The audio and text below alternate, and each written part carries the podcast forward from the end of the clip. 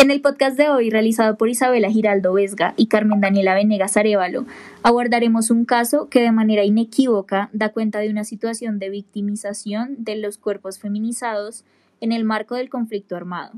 Sin embargo, queremos ir más allá, y es que la noticia que les presentamos hoy, leída a la luz de distintas autoras como Donnie Mertens y Caroline Moser, nos pone en evidencia ejercicios de reivindicación y de reapropiación del proyecto de vida de las víctimas.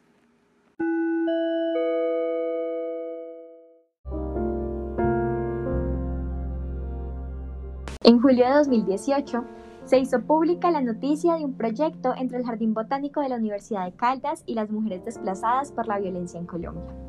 El mismo buscaba que mujeres víctimas del desplazamiento forzado en Colombia adelantaran un proyecto productivo, apoyadas y asesoradas por la Universidad de Caldas y desarrollado en las instalaciones del Jardín Botánico de Cali. Esta iniciativa, llamada Sabores y Saberes de la Abuela, involucraba a 10 mujeres víctimas del conflicto armado colombiano con este emprendimiento se pretendía que las mujeres ofrecieran comida típica colombiana elaborada en fogón de leña, de lunes a viernes entre las 7 y media de la mañana y las 4 de la tarde, en un espacio abierto a la comunidad en general.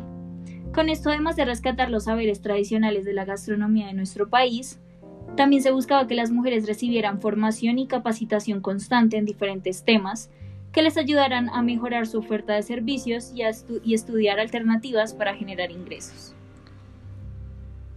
Como se puede ver en el caso de estas mujeres, la modalidad de violencia que se ejerció sobre sus cuerpos fue el desplazamiento forzado.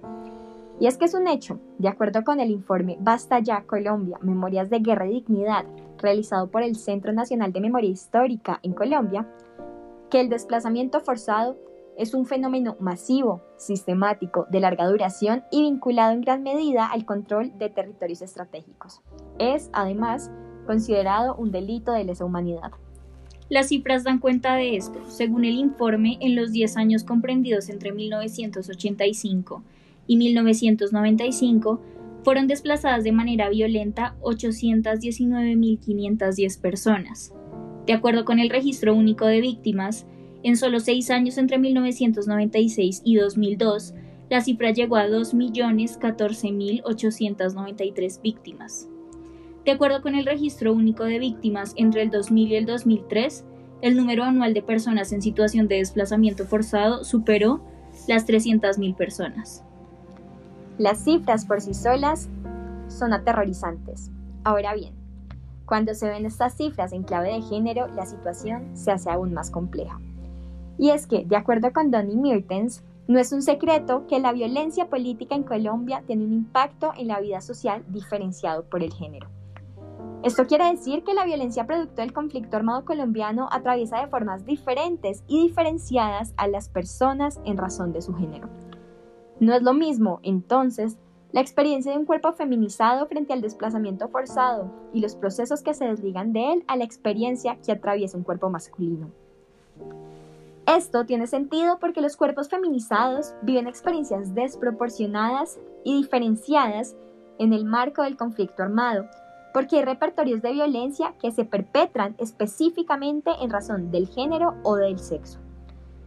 De esto podemos encontrar muchísimos ejemplos en el marco del conflicto armado colombiano, tal como la práctica repetitiva de rapar las cabezas de las mujeres específicamente, así como la violencia sexual que los actores del conflicto ejercen sobre los cuerpos femeninos.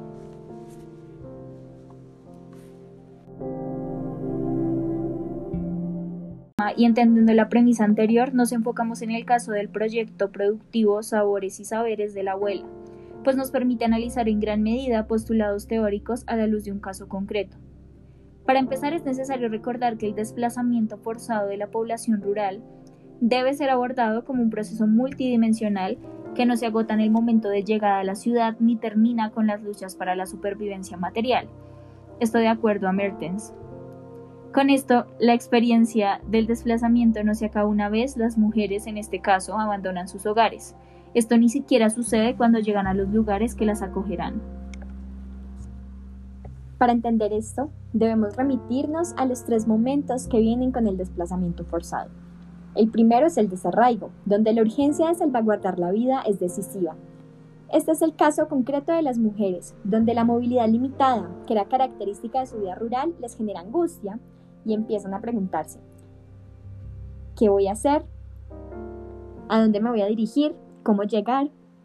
Pues de acuerdo a Caroline Musser, las mujeres suelen ser más vulnerables que los hombres en el momento del desalojo, cuando son separadas de sus hogares, pues las dinámicas de sus vidas, en especial dentro de la esfera privada y del cuidado, les exige quedarse en un espacio determinado. Por esto, cuando deben partir, el sentimiento predominante es de desconcierto, pues ignoran tantas dimensiones espaciales del territorio que habitan, así como las dinámicas propias del conflicto armado dentro de sus regiones.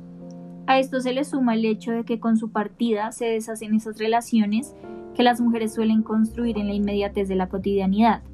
De un momento a otro se rompe el lazo con la vecina, con la señora de la tienda, con la comadre. Luego viene el desplazamiento como tal y el reasentamiento. Este último es el protagonista de la noticia base de nuestro análisis de caso, y hace referencia a la manera en la que las mujeres empiezan a buscar formas de reinserción al mercado laboral que sean rentables y aseguren un lugar de beneficio para sus familias y ellas mismas.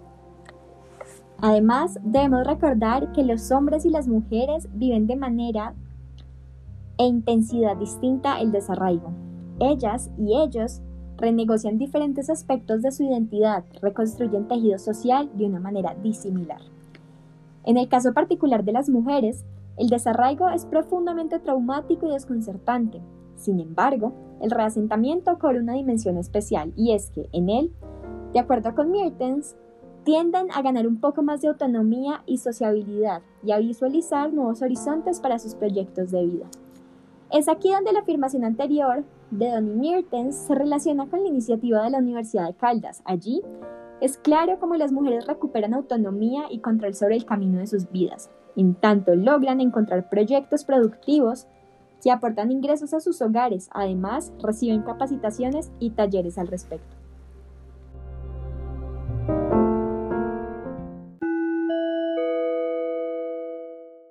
Venirnos de Salamina por la violencia.